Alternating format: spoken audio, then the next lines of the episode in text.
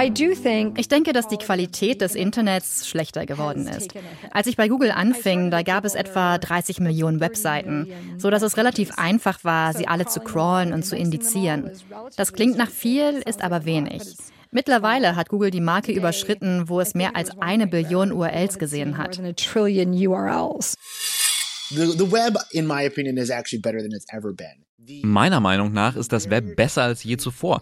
Die Hürden für alle, die etwas erstellen und online stellen wollen, ist so niedrig wie noch nie in der 30, 40-jährigen Geschichte. Und nicht nur das. Wir sind endlich an einem Punkt angelangt, an dem die Menschen Dinge auf eine Million verschiedene Arten teilen können. Die Pluralität des Internets wird jeden Tag stärker. Das beste Beispiel dafür ist Wordle, ein zufälliges Projekt, das sich zu einem weltweiten Phänomen entwickelt hat.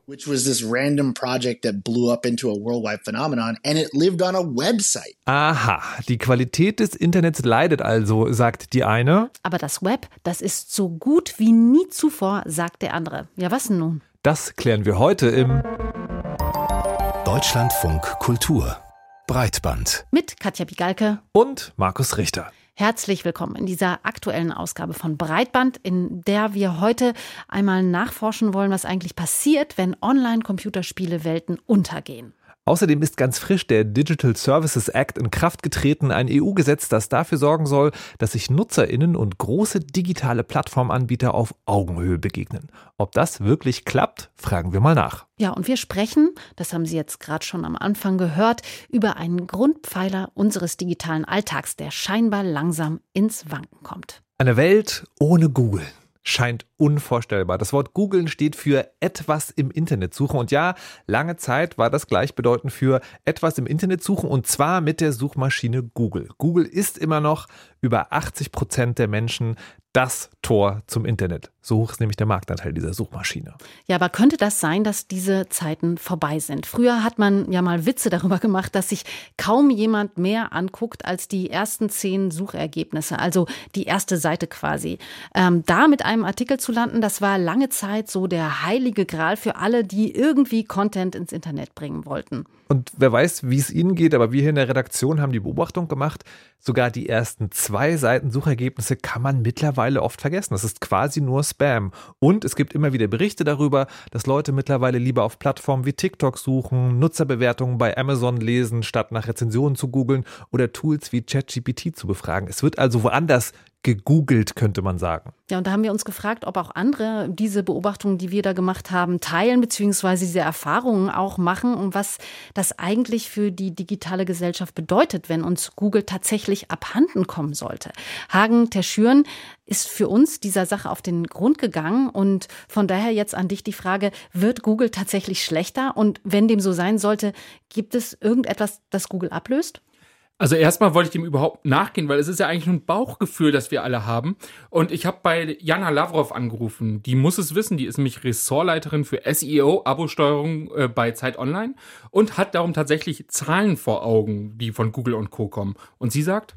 Das ist ein Gefühl, dass diese Google-Suche schlechter geworden ist. Ich würde es wahnsinnig gern messen. Ich würde es gern messbar machen, einfach um es selbst zu verstehen und um auch weiter rein zu zoomen, um herauszufinden, an welchen Punkten könnte das wirklich der Fall sein. Also ähm, es ist tatsächlich nicht messbar, zumindest nicht für uns. Ich weiß nicht, ob Google das selbst messen kann.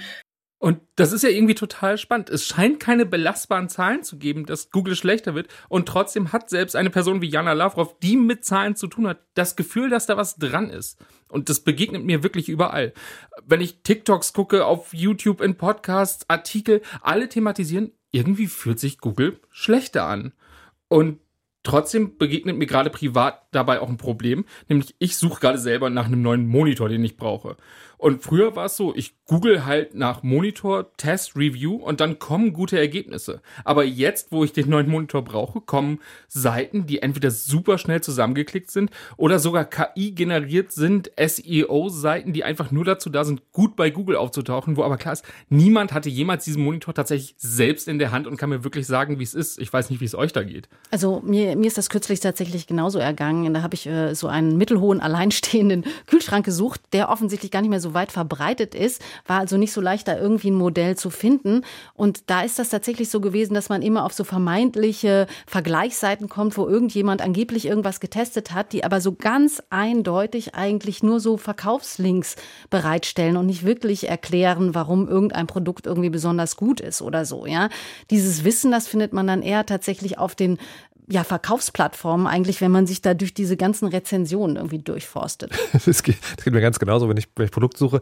Ähm, ich bin immer zuerst bei dem großen Online-Händler, lese da Rezensionen, dann rufe ich mich zur Ordnung, ermahne mich, du musst doch auch mal selber gucken, bin dann bei Google und dann kommt SEO, der Begriff viel Search Engine Optimization, also diese Seiten, die extra dafür gemacht sind, dass sie bei Google hochkommen, da komme ich drauf und dann lande ich wieder bei Amazon. Das heißt, ich habe die Suche fast komplett aufgegeben äh, und mache das vor allen Dingen in Social Media, was bei mir wiederum Mastodon ist, weil ich da sozusagen eine Bubble habe, die oft ähnliche Produkte kauft. Die ich, dann frage ich, wie seht ihr das denn? Und das ist sehr viel hilfreicher als alles, was man suchen kann.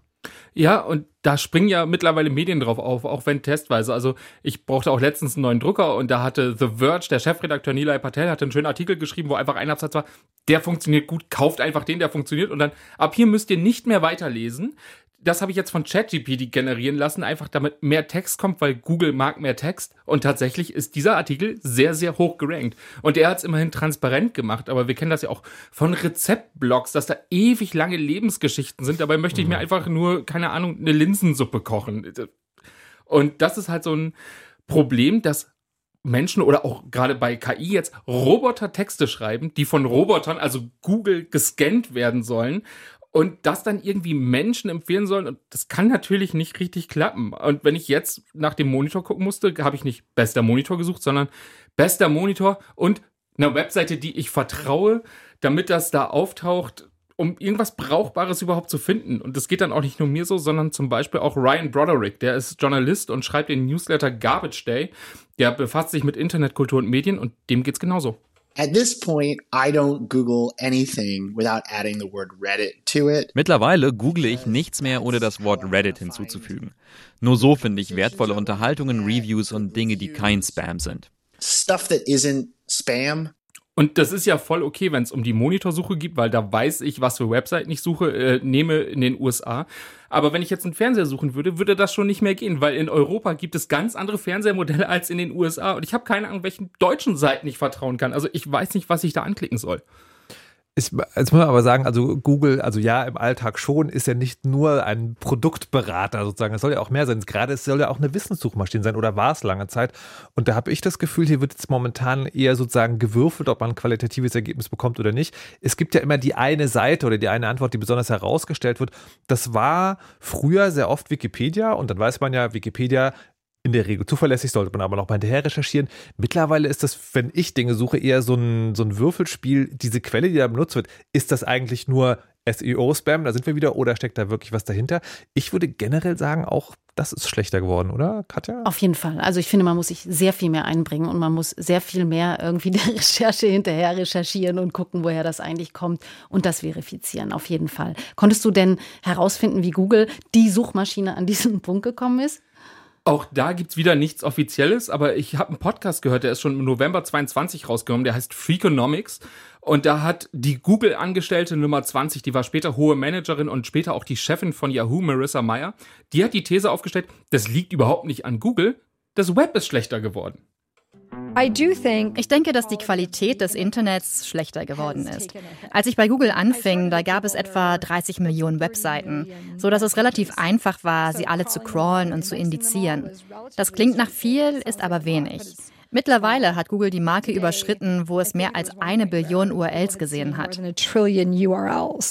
Und intuitiv wirkt das für mich logisch. Niemand spricht zum Beispiel mehr von der Blogosphäre. Früher hatten wir ja alle irgendwie also unsere eigenen kleinen Blogs, wo viele coole Sachen einfach ins Internet geschrieben haben, aus Lust an der Freude. Und mittlerweile ist das entweder verkürzt als Post in sozialen Medien oder es verfolgt eine tatsächliche Gewinnabsicht dahinter, wo irgendwas rausoptimiert wird. Aber, das klingt vielleicht logisch, Ryan Broderick nimmt dieses Argument aber nicht so für voll. The, the web, in my opinion, is actually better than it's ever been. Meiner Meinung nach ist das Web besser als je zuvor. Die Hürden für alle, die etwas erstellen und online stellen wollen, ist so niedrig wie noch nie in der 30, 40-jährigen Geschichte. Und nicht nur das. Wir sind endlich an einem Punkt angelangt, an dem die Menschen Dinge auf eine Million verschiedene Arten teilen können. Die Pluralität des Internets wird jeden Tag stärker. Das beste Beispiel dafür ist Wordle, ein zufälliges Projekt, das sich zu einem weltweiten Phänomen entwickelt hat. Which was this random project that blew up into a worldwide phenomenon and it lived on a website. Und das ist total interessant, weil ja, im Grunde schreiben wir ja alle noch irgendwie ins Internet oder podcasten, aber dann kommen diese Gewinnabsichten mit den Spam-Taktiken, die so effizient sind, dass sie so bei Google auftauchen. Und dann hat sich aber auch noch was geändert, nämlich wo überhaupt publiziert wird, weil früher war halt alles irgendwie in Webforen, wo sich Communities tatsächlich getroffen haben, Details ausgetauscht haben, über Jahre Wissen angehäuft haben, das Googlebar war. Und das ist heute nicht mehr so. Ja, und das ist total schade, weil diese Webforen, die ja äh, irgendwie so offen waren für die Recherche auch und die ja immer so zu einem Oberthema äh, aufgetaucht sind, das sind ja so Orte der sozialen Interaktion gewesen, die auch total spannend deswegen zu recherchieren war, weil man da nicht nur Infos, so Fakten zu einem bestimmten Thema gefunden hat, sondern auch so viel darüber erfahren hat, wie ein bestimmtes Thema irgendwie diskutiert wird in einer Community, was ja auch voll spannend ist. Also ich erinnere mich an so eine Recherche zu Do-it-yourself-Weapons in den USA und da ist ja nicht nur das Faktenwissen spannend gewesen, sondern auch, wer trifft sich da, wie reden die da eigentlich drüber, um so ein Gefühl dafür zu bekommen. Also das ist echt schade. Und das ist ja auch so, es gibt diese Orte noch, also wo Menschen Faktenwissen diskutieren und sozial interagieren, aber die sind halt im Verschlossenen. Es ist ganz oft, sehe ich, dass äh, früher war es, wenn man irgendwie ein Hobby hat und eine Seite aufgemacht hat, gab es dazu ein Forum. Jetzt ist es mittlerweile, kommt zu unserem Discord oder unserem Slack beides so eine Art sehr elaborierte Messenger, wo man innen drin total gut diskutieren kann, aber die von außen nicht zugänglich sind. Also weder, dass du als jemand, der keinen Account hat, das irgendwie durchsuchen kannst, noch eben, dass es bei Google auftaucht. Und das ist ja aber, könnte man jetzt vermuten, also diese, dieser Rückzug in so ein semi-privates auch was, was dann Google wieder, also die Grundlagen, auf denen Google arbeitet, schlechter macht? Ja, das würde ich definitiv unterstreichen. Und die Sache ist, das ist ja tatsächlich auch beabsichtigt, dass es weniger durchsuchbar ist. Das ist ja auch so ein bisschen die Debatte, die aktuell bei Mastodon geführt wird. Da bist mhm. du ja sehr aktiv, Markus, zum Beispiel. Du mhm. kannst das ja auch beobachten. Also das ist lange eine Diskussion, dass die, äh, die Frage, soll man Mastodon, also die Gesamtheit dieser vielen äh, Server, die es da gibt, durchsuchen können? Und jetzt ist die These so, ja, aber äh, nur wenn man als Accountinhaber sagt, meine Inhalte sollen in diese Suche auch auftauchen. Und das finde ich dann total also spannende Dinge, das zu sehen. Ich weiß auch nicht, was richtig oder falsch ist, weil es ist ja verständlich, diesen Rückzug ins Private. Man will eben nicht auf dem Präsentierteller, im Zweifel bei Google auf Seite 1 sein. Und andererseits aber, das ist natürlich weniger auf der man, also weniger Grundlage, auf der, aufgrund der, der man die, die das Wissen im Internet irgendwie kategorisieren kann. Also ähm, hm, verständlich, aber schadet auch wieder Google. Genau, das ist total verständlich. Und Ryan Broderick hat da eine ziemlich interessante These aufgestellt. Er sagt nämlich, eigentlich wollen die Leute sich gar nicht ins Private zurückziehen, sondern das ist der Diskurs im Internet, der sie dazu zwingt, das zu machen. I don't think it's because they don't have an interest in being discovered or communicating. It's that Ich glaube nicht, dass es daran liegt, dass sie kein Interesse daran haben, entdeckt zu werden. Es liegt daran, dass der öffentliche Raum ätzend und fast unbenutzbar ist. Ich denke, dass die Schuld dafür größtenteils bei politischen Extremisten liegt, die wissen, dass sie damit den öffentlichen Diskurs ruinieren können. Aber auch bei massiven Monopolen, die versucht haben, den öffentlichen Raum zu kaufen. Ich glaube, Leute würden weniger unauffindbaren Inhalt machen, wenn sie nicht dazu gezwungen wären. searchable content if they didn't have to. Und ich meine, das kennen wir alle. Wir waren alle auf Twitter, waren viel auf Twitter und wir wissen, wie es ist, irgendeine mhm. Meinung zu, egal ob es egal ist oder politisch, man kriegt da ziemlich äh, viel Hass entgegen. Und da kann Google jetzt per se nicht mal was für, aber Google leidet trotzdem unter diesem Trend, dass Leute nicht gefunden werden wollen. Und das hat alles massive Auswirkungen auf das offene Web, wie wir es kennen. Und nicht nur auf das Web selbst, sondern auch auf Journalismus. Ja, ja, auf den Journalismus und auch auf die Journalistinnen hat das natürlich auch von zwei Seiten irgendwie Auswirkungen. Also einerseits war und ist ja Suchen so ein ganz wichtiges Recherchetool natürlich und andererseits sind ja Verleger und Medienhäuser auch auf Google angewiesen, damit eben das Publikum sie auch findet, ne? Denn der Journalismus hat ja eben in der Vergangenheit viel davon gelebt, dass NutzerInnen über die Google-Suche zu den Angeboten kamen. Es gab gerade, oder es gibt jetzt gerade, könnte man sagen, noch zwei Quellen. Einerseits viral auf Social Media gehen und oben in den Suchergebnissen bei Google oder Google News erscheinen, ist halt die anderes. Und letzteres dürfte ja langfristig auch schlechter werden, wenn die Google-Suche schlechter wird. Oder, Hagen? Ja, das ist auch meine Befürchtung. Und wir hatten ja schon gesagt, wir haben nicht Zahlen, ob es wirklich schlechter wird, aber das Gefühl alleine reicht ja, dass Leute sagen, okay, dann probiere ich es gar nicht erst und ich suche woanders. Aber digitaler Journalismus findet eben vor allem im offenen Web, das durchsuchbar ist, statt und braucht Links. Jana Lavrov, Ressortleiterin für SEO und Abosteuerung bei der Zeit, sagt. Wenn wir auf die externe Reichweite, den externen Traffic schauen, dann nimmt Suchmaschinen Traffic den größten Bereich ein. Und das ist nicht nur bei uns so, das ist bei den meisten Publishern, würde ich mal sagen, ähnlich. Und bei anderen Website-Betreibern, Blogs und so weiter ist der Anteil sicherlich noch viel, viel höher, ähm, als es bei uns der Fall ist. Und wir sind natürlich Extrembeispiele, aber wie oft googelt ihr am Tag tatsächlich nach journalistischen Inhalten? Bei mir ist das 10, 20 Mal bestimmt. Ja, also bei mir ist das sehr häufig.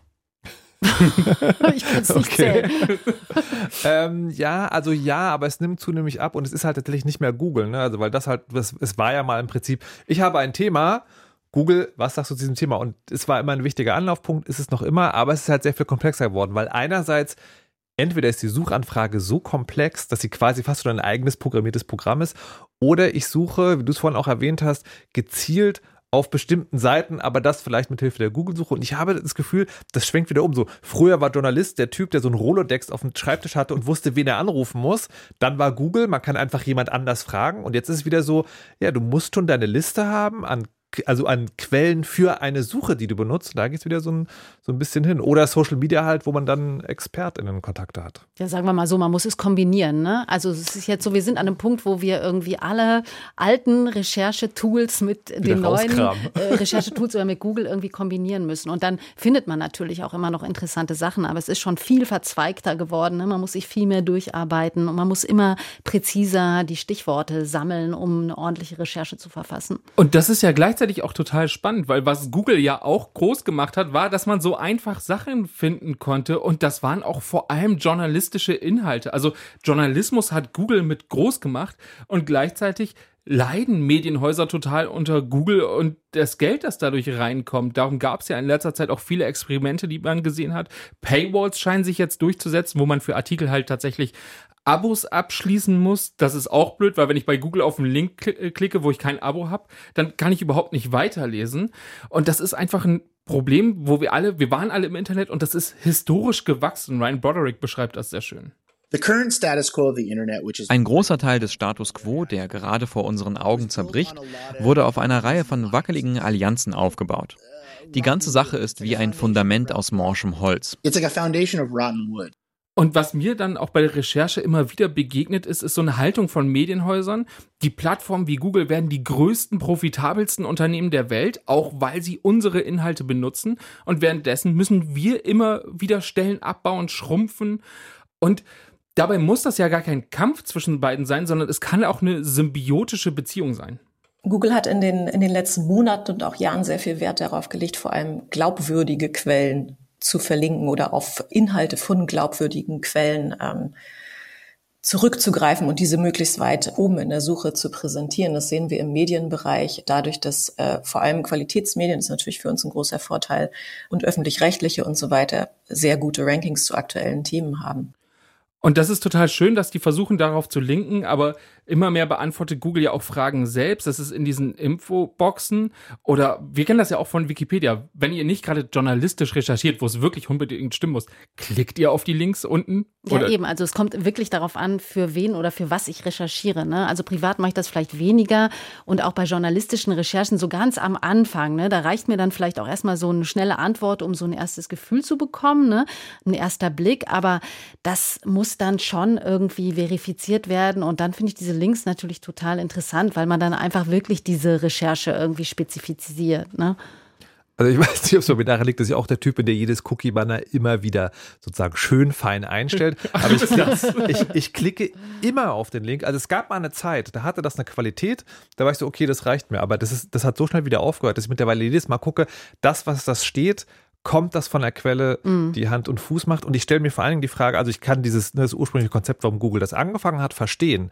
Aber mittlerweile stellt sich Google ja eigentlich in seiner Grundfunktionalität in Frage als Maschine, die mir sagt, wo ich etwas finden kann. Warum machen die das noch? Da habe ich auch mehrere Thesen gefunden. Einmal war Ryan Broderick, der gesagt hatte, der ist viel in Ländern mit schlechtem Internet unterwegs und dann ist das einfach super mhm. schnell, weil wenn man auf irgendeinen Link dauert es ewig. Marissa Meyer, die Ex-Google-Managerin, hat die These aufgestellt in dem Podcast Freakonomics. I think that Google is more hesitant ich glaube, dass Google mittlerweile zögert, die NutzerInnen ins Web zu leiten. Und für mich deutet das auf eine Spannung hin. Moment, wir sehen, dass das Web manchmal keine gute Erfahrung für unsere Suchenden bietet. Lasst sie uns lieber auf unserer Seite halten. In der Wahrnehmung von Nutzenden wird daraus, sie behalten uns auf der Seite, weil sie damit mehr Geld verdienen können und mehr Kontrolle haben. Ich habe jedoch den Eindruck, dass der Anstieg von Inline-Ergebnissen darauf zurückzuführen ist, dass man sich über einige der minderwertigen Angebote im Internet Sorgen macht. Und egal was die Gründe sind, am Ende führen diese ganzen Versuche zu weniger Klicks und damit zu weniger Einnahmen bei den Quellen. Das heißt eigentlich zusammengefasst, wir haben in Wirklichkeit zwei Probleme oder zumindest eins, das in zwei Richtungen weist, kann man so sagen. Das eine ist, was wird jetzt aus Google, also aus dieser Suchmaschine und wie werden wir in Zukunft eigentlich suchen? Und die zweite Frage, die hängt da natürlich dran, wie sieht die Zukunft von Google eigentlich aus? Ja, und das ist gerade so offen wie noch lange nicht. Der Hauptgrund ist KI, was wir ja gerade überall hören. Das wird sehr angepriesen als die Zukunft und die Anbieter arbeiten auch darin, das mit Journalismus kompatibel zu machen. Die letzte Version von BART, die ich verwendet habe, hatte zum Glück ähnliche Zitate wie Microsofts Bing KI. Man stellt ihr eine Frage, die KI antwortet in einer Gesprächsstimme und dann gibt es Fußnoten. Ich garantiere, dass niemand jemals auf diese Fußnoten klicken wird. Also das ist wieder das Problem. BART ist die KI von Google und die macht dann zwar schöne Antworten und gibt auch Links, aber ja, wer klickt da drauf? Und generell bin ich gespannt, was so die Zukunft von KI in der Suche angeht, weil wir wissen alle, die haben ein Problem mit Fakten und das ist ein inhärentes Problem von KI, was so schnell auch nicht gelöst werden kann. Und ich persönlich vertraue darum KI-Ergebnissen einfach nicht, gerade was Journalismus angeht. Aber jetzt mal ab davon sozusagen, wir werden es berufsmäßig immer gut machen müssen, aber eben die, auch die andere Frage, wie wird es für den Rest der Gesellschaft? Wie werden wir in Zukunft suchen? Wird man sich diesem äh, Ich vertraue der KI-Antwort-Klicke nicht auf die Fußmute ergeben? Gibt es da irgendwelche Ausblicke? Ja, das ist irgendwie sehr dystopisch in meiner Recherche. Okay. Ich hätte jetzt gerne die super schönen Nachrichten, aber ich habe das Gefühl, wir werden uns alle mehr Suchkompetenzen aufbauen müssen. Katja hatte das vorhin schon geschrieben oder Markus, dass es so eine Art Programmiersprache ist, wo ich lernen muss, wie ich es richtig schön in Google eintippe, das was rauskommt, weil es sind nicht wirklich andere gute Alternativen am Horizont zu sehen. Aber vielleicht muss das auch nicht schlecht sein. Ich sehe das zwar zu, äh, so dystopisch, aber für Ryan Broderick ist das quasi auch eine Hoffnung für ein vielleicht weniger monopolisiertes Internet. In 2009 you had MySpace that was imploding 2009 war MySpace am implodieren. Facebook noch nicht algorithmisch und die Leute machten alle möglichen verrückten Sachen, wie Videos mit Flipcams drehen und sich bei Foursquare anmelden und andere merkwürdige Sachen, aus denen nichts geworden ist. Das ist in etwa der Punkt, an dem wir jetzt sind. Es gibt eine Million Dinge, die passieren. Sie sind alle irgendwie seltsam.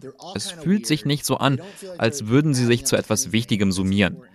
Aber ich glaube, dass sich daraus etwas Interessantes ergeben wird. Und ich glaube, dass sich viele dieser Probleme auf seltsame Art und Weise von selbst lösen. Sie neigen dazu, sich zu lösen. Oder zumindest neue Probleme zu schaffen.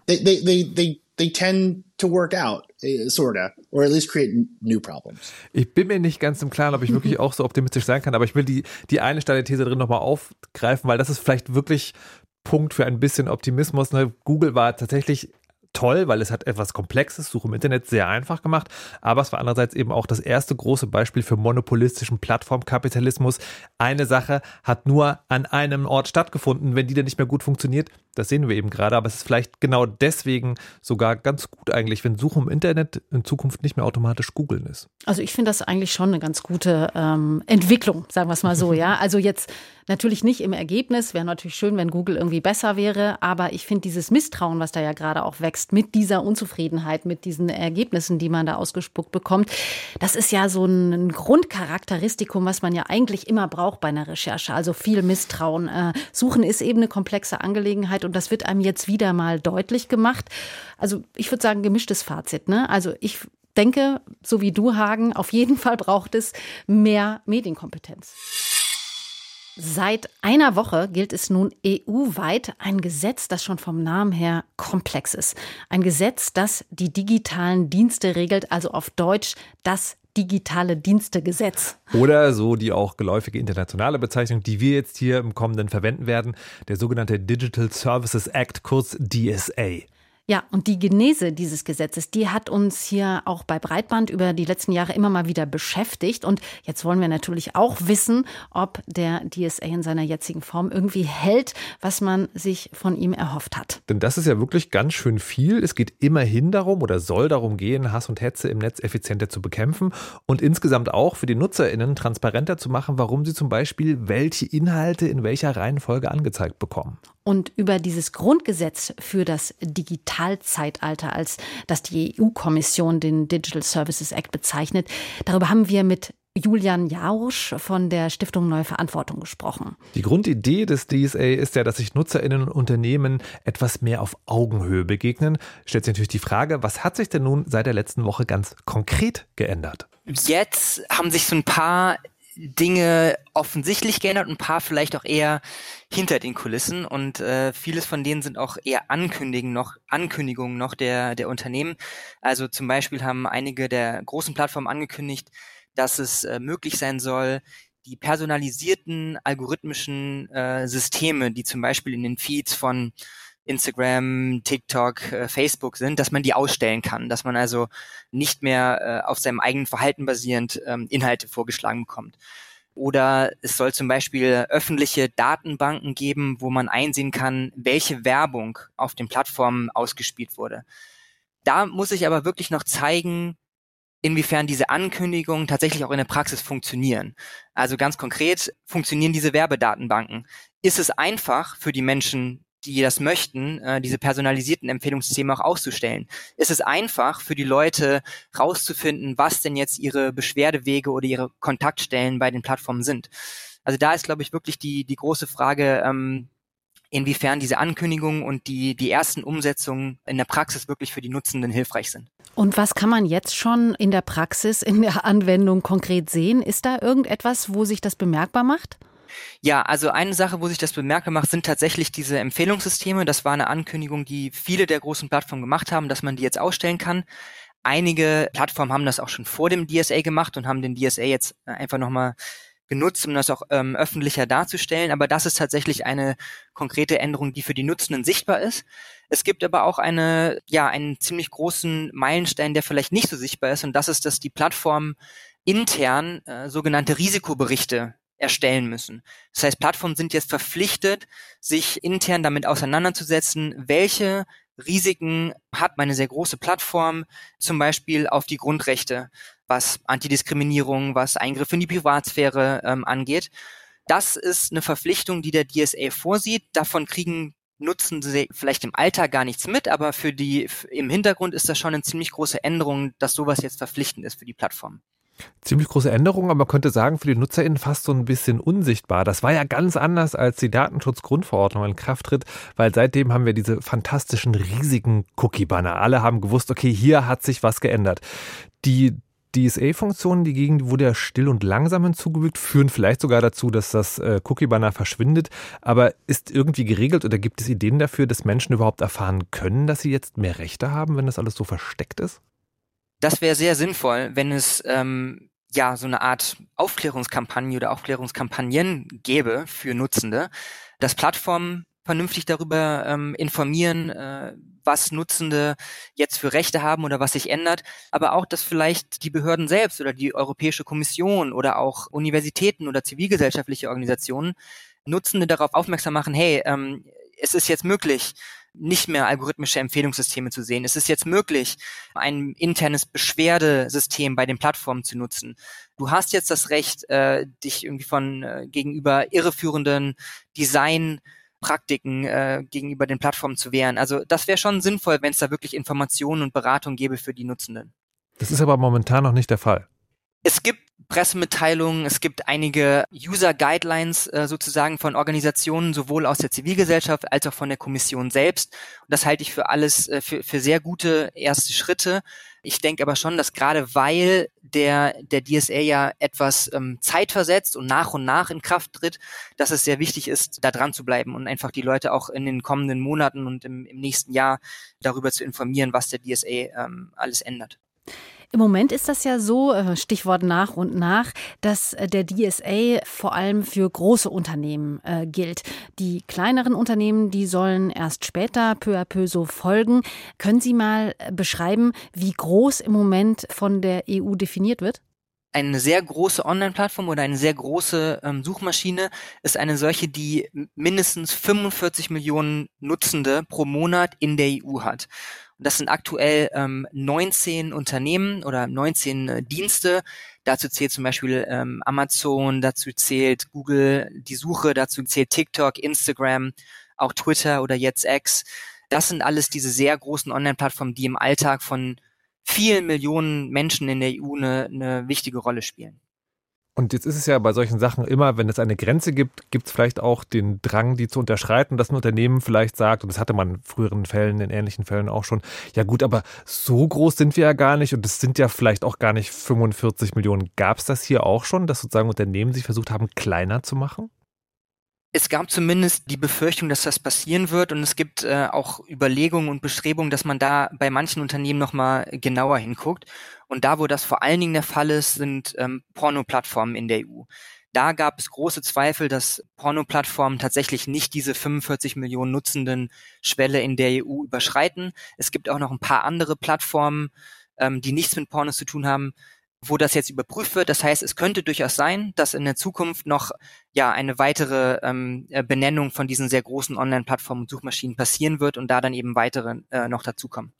Der DSA ist jetzt in Kraft getreten, das ist schön, aber wie wird denn jetzt überprüft, dass er auch Wirkung zeigt und dass er auch angewendet wird?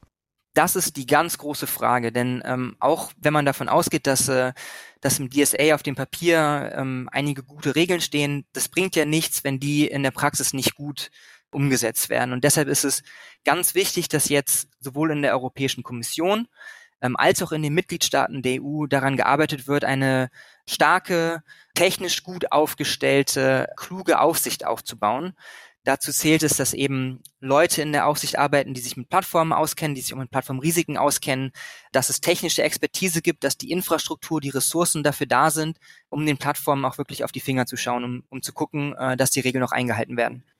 Aber wenn wir jetzt mal davon ausgehen, dass der DSA so funktioniert, wie er gedacht ist und jetzt auch in Kraft getreten ist, was droht den Unternehmen, die den DSA nicht befolgen oder die dagegen verstoßen? In der allerletzten Konsequenz drohen bei DSA-Verstößen äh, Strafen, also Bußgelder, finanzielle Strafen. Bis es soweit ist, werden aber andere Maßnahmen versucht umzusetzen. Also Ziel des DSA ist es ja, dass für die Nutzenden das Online-Umfeld sicher und transparent ist. Und bis man da hinkommt, muss man nicht unbedingt eine Strafe ähm, verhängen, sondern es geht in der DSA-Umsetzung auch darum, Änderungen bei den Plattformen zu erwirken. Das heißt, um ein konkretes Beispiel zu nennen, wenn eben ein Beschwerdeweg, der eigentlich bei der Plattform eingerichtet sein soll und einfach für die Nutzenden zu finden sein soll. Wenn der eben nicht einfach zu finden sein soll, dann geht es erstmal darum, in einem äh, Maßnahmen- oder Aktionsplan dafür zu sorgen, dass innerhalb einer bestimmten Frist die Plattform das umsetzt. Und erst wenn das nicht passiert und erst wenn dann einige weitere Schritte auch nicht passieren, dann kann es zu Strafzahlungen kommen. Noch eine kurze Nachfrage zu den Strafen, die es letztlich geben kann. Der Maximalwert, den es da geben kann, ist der so, dass man sagen würde, das ist schon empfindlich oder ist das eher so, das bezahlen so Unternehmen aus der Portokasse? Die ganz Großen können das sicherlich äh, irgendwie gut abschreiben, aber ich würde schon sagen, dass das empfindlich ist. Also wenn ich das jetzt richtig im Kopf habe, sind das für die sehr Großen, sind das sechs Prozent des Jahres, des weltweiten Jahresumsatzes.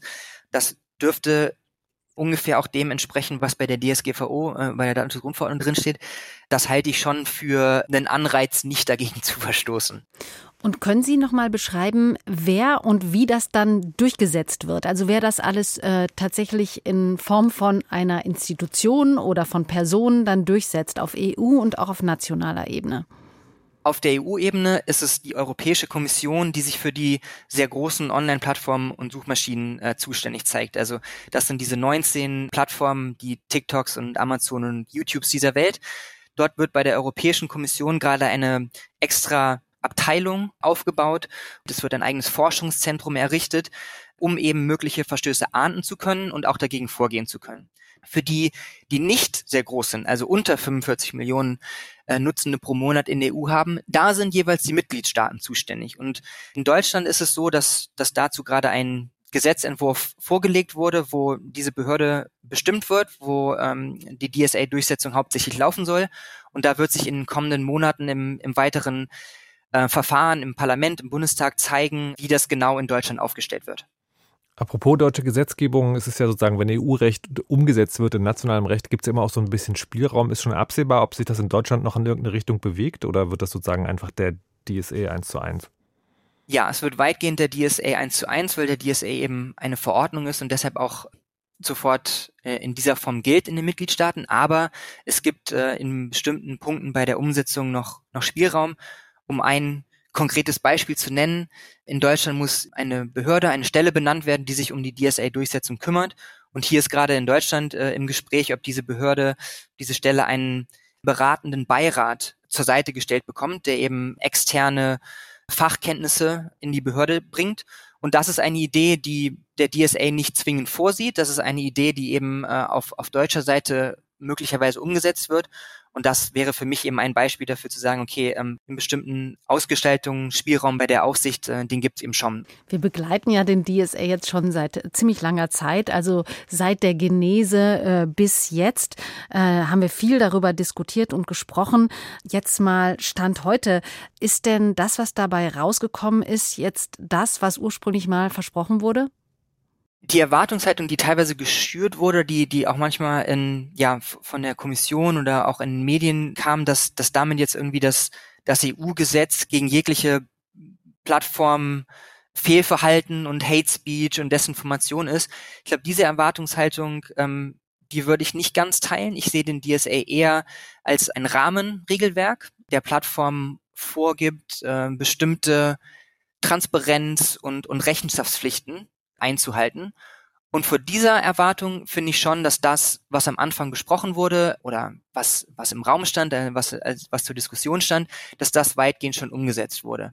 Aber nochmal, die ganz große Frage ist, ist finde ich gar nicht so, ist, ist das, was jetzt dabei rausgekommen ist, ist das, was wir am Anfang besprochen haben, sondern wie wird es umgesetzt? Die große Frage ist wirklich, die, kann die Durchsetzung gelingen und was können wir aus der Durchsetzung lernen? Ähm, wenn das gut klappt, in den nächsten ein, zwei, drei Jahren, super, dann ist ja, dann ist es ja okay. Wenn das nicht klappt, ist es aber auch, glaube ich, ganz wichtig zu sagen, okay, hier muss eine Evaluierung des, des DSA stattfinden und hier müssen wir nochmal gucken, passen die Regeln, passt die Benennung dieser sehr großen Online-Plattformen, äh, müssen wir auf neue Trends reagieren, muss die Aufsicht vielleicht umgestellt werden. Das ist für mich jetzt die wichtige Frage zu gucken, ähm, wie die Durchsetzung gelingen kann. Da wird man mit einer finalen Einschätzung, was das Gesetz so taugt, also noch ein bisschen warten müssen. Julian Jausch von der Stiftung Neue Verantwortung war das zum DSA Stand heute. Die aktuell größten, erfolgreichsten, vielleicht auch kulturell wichtigsten virtuellen Welten, die befinden sich in Videospielen. Spiele wie Fortnite, Call of Duty, Roblox und Minecraft oder auch in sogenannten MMOs, also Massively Multiplayer Online Games. Das sind Online-Spiele, die von Millionen Menschen weltweit täglich besucht werden. Hier wird also Kulturgut produziert und gelebt, aber was passiert eigentlich, wenn diese Online-Spiele wieder offline gehen? Was wird in Zukunft bleiben von diesen virtuellen Welten, in denen Millionen Menschen ihre Lebenszeit verbracht haben? Dennis Kogel über die Herausforderungen Online-Spiele für die Nachwelt zu bewahren. Im Jahr 1986 bekommen ein paar tausend Menschen im Online-Netzwerk von Quantum Link, heute AOL, die Möglichkeit, in die Zukunft zu sehen. Mit einem Spiel. Habitat. Das komplexeste Programm, das je für den C64 geschrieben wurde. Er hat es geschrieben, der US-Programmierer Randy Farmer. Drei Jahre lang dauerte die Entwicklung bei Lucasfilms Games, dem Spielestudio des Star Wars-Regisseurs George Lucas. Die Idee? Eine virtuelle Welt, in der tausende Menschen gleichzeitig miteinander spielen, sprechen, leben können. Ein MMO. Ein Online-Rollenspiel. Diesen Begriff gab es damals noch gar nicht. Wir entwickelten das MMO, bevor es diese Abkürzung gab. Virtual world before it had an acronym. Habitat war revolutionär. 15.000 Menschen vernetzten sich in der Online-Welt. Sie verkleideten sich als Monster- und Fantasy-Kreaturen, bekämpften einander, schlossen Freundschaften, spielten Spiele, erlebten Abenteuer und überraschten die Macher immer wieder aufs Neue. Ich wollte das am Leben halten. Doch es kommt anders. 1988, zwei Jahre nach dem Start, geht Habitat offline. Der Geldgeber, Quantum Link, ist nicht überzeugt von Farmers Fantasy Szenario. Zwar gibt es später durchaus Habitat-Varianten, unter anderem in Japan, doch Farmers Vision ist Geschichte. Unspielbar. Jahre bevor Online-Spiele zu den größten Hits der Spielekultur werden. Ich mache Dinge eben, bevor sie Mainstream werden. In den 1980ern ist Habitat eine Ausnahmeerscheinung. Heute sind Online-Spiele Mainstream. Fortnite, Call of Duty, Roblox, World of Warcraft, das sind die Welten, in denen Millionen Menschen ihre Zeit verbringen. Doch Videospiele sind nicht für die Ewigkeit gemacht. Laut einer Studie der Video Game History Foundation sind 87% aller Spieleklassiker nicht mehr kommerziell verfügbar. Ist es denkbar, dass irgendwann auch Spiele von heute darunter fallen werden? Ja, das ist eine Frage, die auch uns ständig gestellt wird. Das ist Winfried Bergmeier. Als Projektleiter der internationalen Computerspielesammlung ist er für die Bewahrung von Spielen mitverantwortlich. Doch Online-Games stellen ein Problem dar. Die Bewahrung an der Stelle macht uns ja abhängig von diesen Anbietern. Wie lange lassen die ein Spiel laufen? Möchte man als Museum, Sammlung oder einfach nur Spieleliebhaber unabhängig sein von Spielestudios und Verlagen, dann stößt man schnell auf Schwierigkeiten. Online-Spiele müssen meist mit ihren Online-Servern kommunizieren. Der Programmiercode und die Hardware, um solche Server für Spiele zu betreiben, sind oft genug geheim oder geraten in Vergessenheit. Manche Fans überwinden diese Hürde und betreiben sogenannte Piratenserver für alte Online-Rollenspiele. Doch dafür werden sie oft von Spieleherstellern verklagt, weil die Fanprojekte oft das Urheberrecht verletzen und sich Gerichtsprozesse nicht leisten können. Aber selbst wenn eine Computerspielesammlung diese Herausforderung lösen würde, bleibt ein weiteres Problem bei Online-Spielen. Sie mutieren. Minecraft und Fortnite sind heute ganz anders als noch vor ein paar Jahren. Sagt der britische Spielerhistoriker und Kurator James Newman. Fortnite ist ein gutes Beispiel. Die Insel des Multiplayer-Shooters wird mal zerstört, mal wieder aufgebaut, mal kämpfen die Spieler in Freizeitparks, mal in mittelalterlichen Burgen. Welche Version ist nun die bewahrenswerte? Eine mögliche Lösung. Ich habe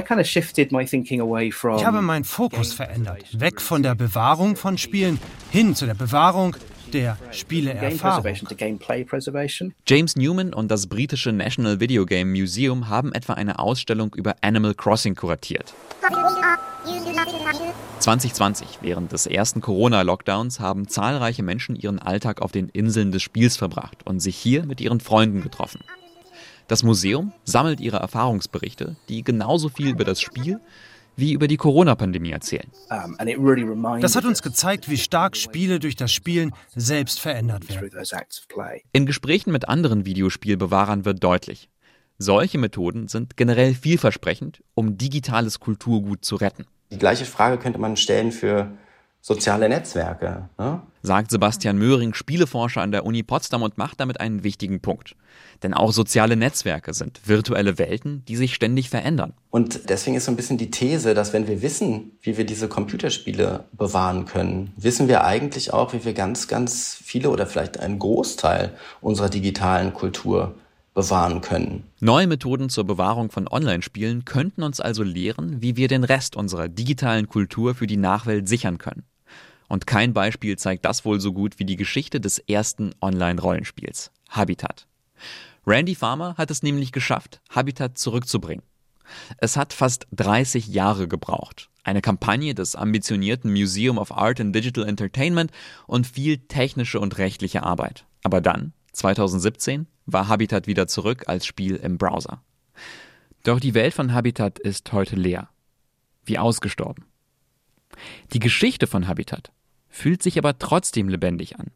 Denn Randy Farmer hat sie am Leben gehalten, weil er sein Leben lang von Habitat erzählt hat. Es geht nicht ums Spiel. Das Spiel gibt uns Zugang zu Menschen. Es geht um die Menschen, die spielen. Das zu dokumentieren muss die Aufgabe der Bewahrung sein. Mit Ausstellungen, YouTube-Videos, Artikeln und vielleicht ja auch mit Beiträgen wie diesem hier. Dennis Kugel hat sich angeschaut, wie sich die virtuellen Welten von Online-Games konservieren lassen. Ja, und mich würde an dieser Stelle nochmal interessieren, Markus, äh, als Gamer, als passionierter Gamer, wüsste ich gerne, welche Welten du denn gerne konservieren wolltest.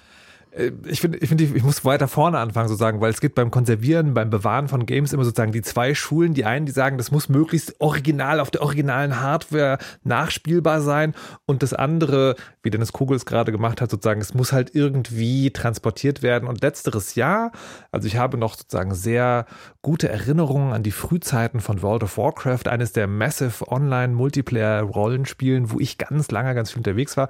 Da gibt es tatsächlich noch eine Bezahlversion, die verfügbar ist.